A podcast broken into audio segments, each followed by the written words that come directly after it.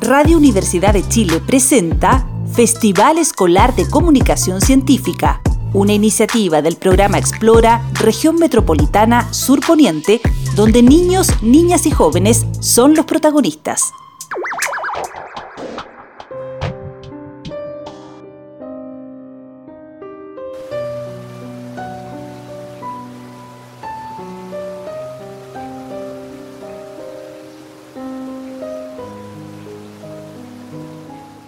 Una fría mañana de invierno.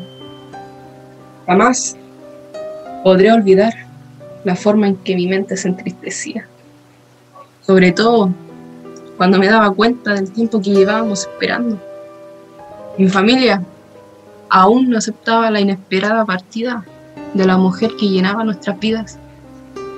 Para mí era una gran esposa y para mis hijos, sin duda, una extravagante madre.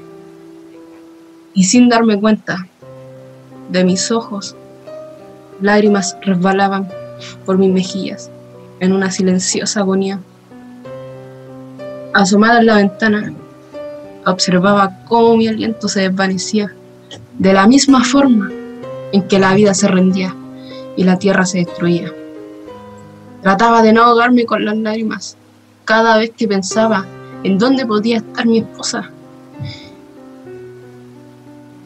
¿Cuándo acabará esta espera que nos tiene sometidos a un constante dolor? Mis oídos escuchaban el canto de los grillos y me llenaba de ilusión. Por los niños te extrañan. Vuelve. Y así fue como todo comenzó absorbida por mis recuerdos. De pronto sea una silueta en la penumbra. ¿Tomás? ¿Eres tú? ¿Qué haces a estas horas de la mañana? Shh. ¿No ves que nos van a oír, mamá? Puede ser peligroso. Asómate por la ventana, con cuidado. Mira, mira, ahí hay un cyborg. No puede ser. Ella lo logró. ¿Entiendes, Thomas? Si los cyborgs funcionan, es porque tu otra mamá está viva. Pero aquella sonrisa que el alma me devolvió desapareció en tan solo unos segundos, cuando repentinamente se silenciaron los gritos de aquellas personas que transitaban sin permiso. Cayeron despiadadamente, sin vida, al duro concreto de esas melancólicas calles que caminábamos día a día. Fue en ese instante que me di cuenta de la situación de peligro que vivíamos. Los cyborgs se suponía que fueron creados para mantener a las personas a salvo, que ayudarían a mantener la cuarentena producto del coronavirus. Nunca tomé atención al trabajo de mi esposa. Fueron muchas cosas que ignoré y que ahora daría cualquier cosa por saber.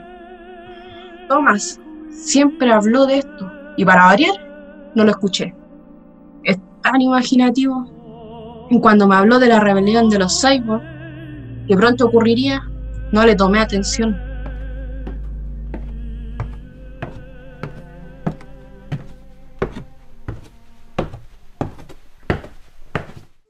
¿Qué sucede? ¿Por qué tanto alboroto? ¿No ven la hora que es? Deberían estar durmiendo ya deberían estar acostumbrados a ver a los robots parados ahí sin hacer nada. Ellos nos cuidan, nos protegen, son tan lindos. Hija, date cuenta, mira, está lleno de gente muerta en los suelos. Serena, ¿cómo puedes ser tan tonta? Tú le crees todo a la tele. Mira, escuchemos. ¿Qué mentiras te han metido en la cabeza?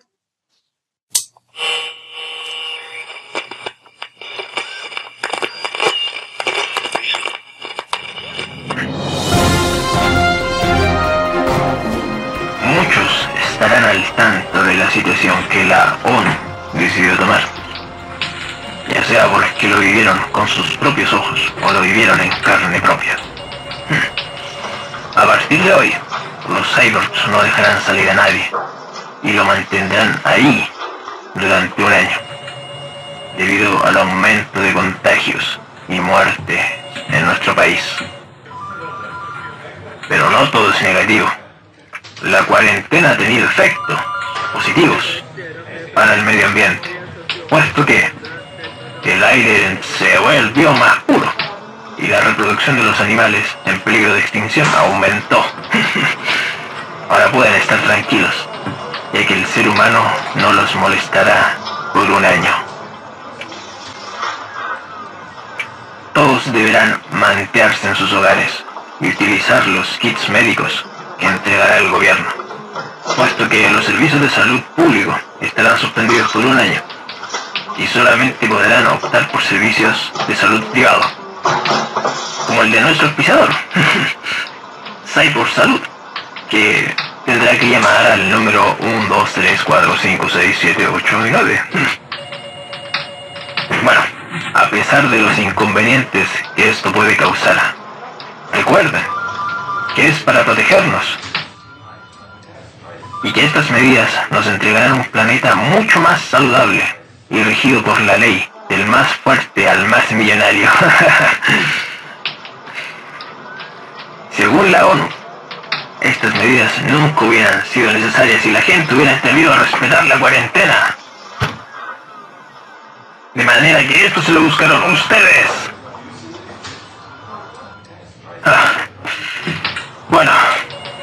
Fue un agrado comunicarles tan buenas noticias. Nos veremos en la próxima transmisión. Tengo que sobrellevar esta situación por los niños. No puedo, no puedo desesperarme. Hace meses que no sé de Elena. Espero que esté bien.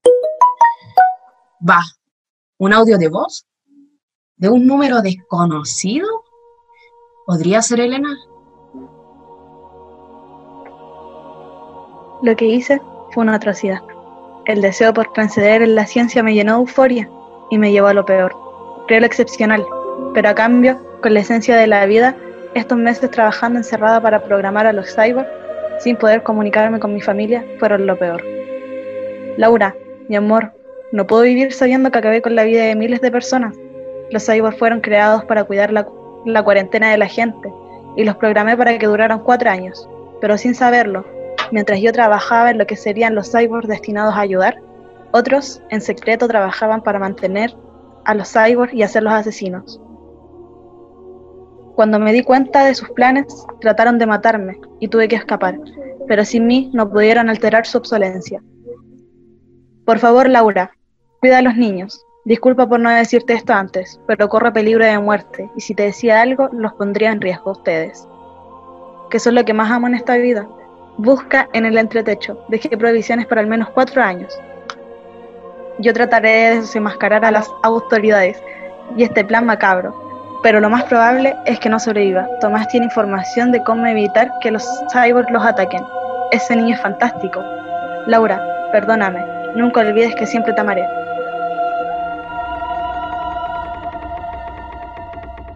¿Qué estabas escuchando, mamá? Me parece haber escuchado la voz de mamá Elena. Sí, sí era tu mamá. Que nos extraña mucho. Pero mamá, ¿por qué lloras? Si todo está bien. Ay, hija, tranquila. Sabes que amo mucho a tu mamá. La extraño tanto que la escucho y me pongo a llorar como loca. Hijos míos, tenemos que conversar. Ah, sí, mamá. ¿De qué? ¿Qué pasa, mamá? Serena, como te he dicho, los cyborg, esos que tú encuentras lindos y piensas que nos cuidan, en realidad no son más que robots asesinos. Elena, su madre, dijo que los cyborg fueron reprogramados para matar a las personas. Ella en estos momentos intenta revertir la situación, pero lamentablemente se enfrenta a un grupo muy poderoso de personas que planificaron todo. Nos pide que seamos fuertes y que en el entretecho tenemos provisiones para sobrevivir por lo menos para cuatro años. Mamá, no puedo creerlo. Pero si en la tele han dicho que todo está bien. ¡Vamos a morir! No puede ser. ¿Qué haremos? Mamá, vámonos de aquí. Ya, ya, cálmate, Serena. Estaremos bien. yo sé todo lo de los cyborgs. Eh, ahora solo debemos tener más cuidado. Tenemos que formar un campo electromagnético porque de esa manera podemos bloquear sus sensores. Así que cálmate, cálmate. La cuarentena se extendió más de lo pensado. Llevamos al menos dos o tres años así, pero no por el virus, sino que por los cyborgs. Estos comenzaron a matar cada vez más gente. Las autoridades prácticamente desaparecieron. Todo era caos y muerte. Quienes maquinaron el plan de exterminio se resguardaron en grandes fortalezas, esperando la muerte de la población.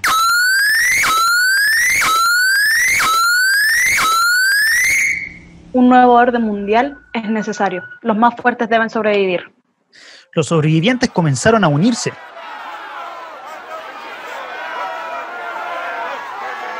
Somos la resistencia.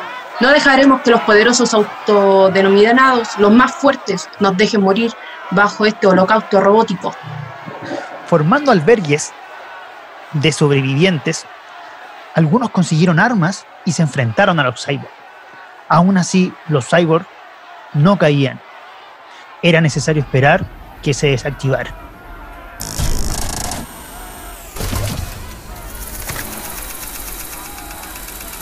Cyborg muerto hoy. Muerto hoy. Es un poderoso muerto mañana.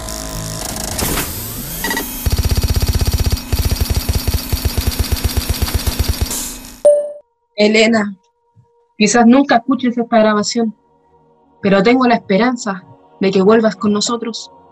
Fueron meses difíciles para todos. Muchas personas no pudieron sobrevivir. Nuestra casa se transformó en un albergue de sobrevivientes. Thomas se convirtió en un líder. Vamos, vamos compañeros. Debemos ser fuertes. Estas máquinas no nos podrán, no podrán con todos nosotros. Vamos. Tú le enseñaste muchas cosas sobre los cyborgs. Nos ha mantenido a salvo. Ahora trabaja en la reprogramación de uno. Serena se convirtió en una excelente enfermera. Necesito telas limpias. Hay que detener la hemorragia. Cura y ayuda a la gente herida. Pero Elena, lo peor es no saber qué sucederá el día, el día siguiente, el mes siguiente o los años siguientes. Solo espero que los cyborgs se desactiven de una vez o que la resistencia logre destruirlos. Por el momento, solo puedo desear que todo acabe pronto y volverte a encontrar. Te amo, Elena, y siempre lo haré.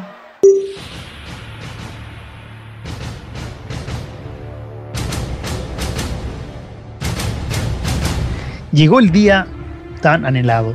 Han pasado casi cuatro años y la mayoría de los cyborgs fueron destruidos en combate.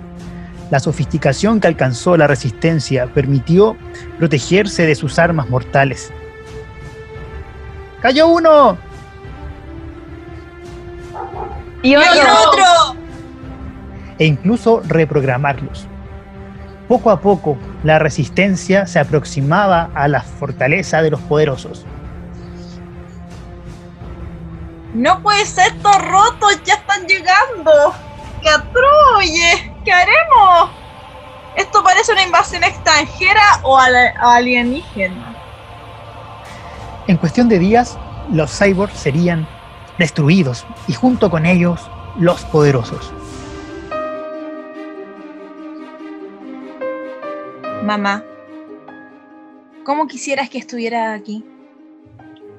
Quisiera que escucharas estas palabras más que nada en el mundo.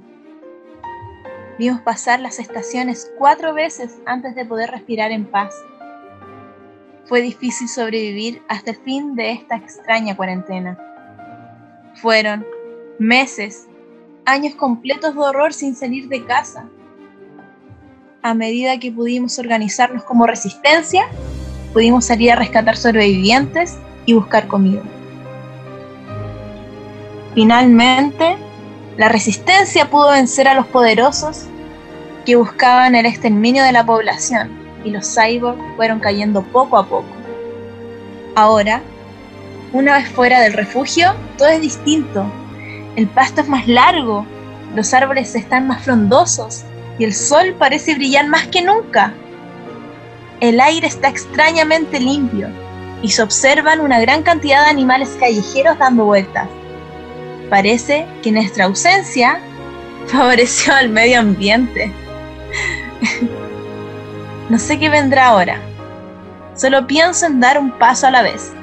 Descubrí mi vocación por la medicina. Quiero seguir ayudando a la gente, pero todo depende de este nuevo mundo que está por venir. Lo más importante ahora es mantener la paz en el mundo y procurar que nunca más un grupo de personas se sienta con el derecho de decidir sobre el destino de miles de vidas y el de nuestro planeta. La aniquilación de estos poderosos nos muestra que un mundo nuevo es posible, sin contaminación, sin explotación excesiva de nuestros recursos.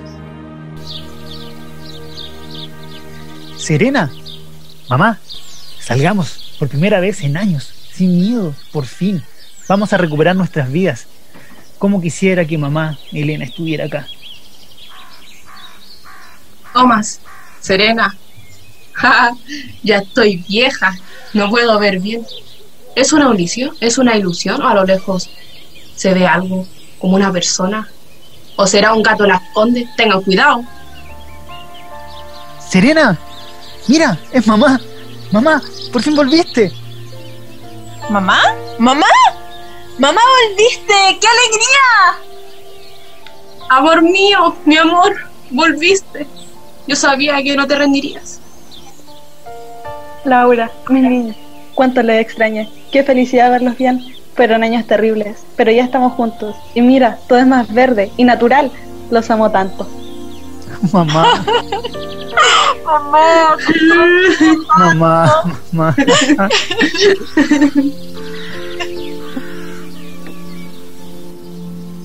Finalmente, volvimos a estar juntos, pero el camino que nos queda es muy largo. Debemos comenzar de nuevo y evitar que la humanidad vuelva a estar en riesgo. Además, agradecer que la naturaleza que años atrás soportó nuestro maltrato, ahora nos espera más viva que nunca y debemos cuidarla.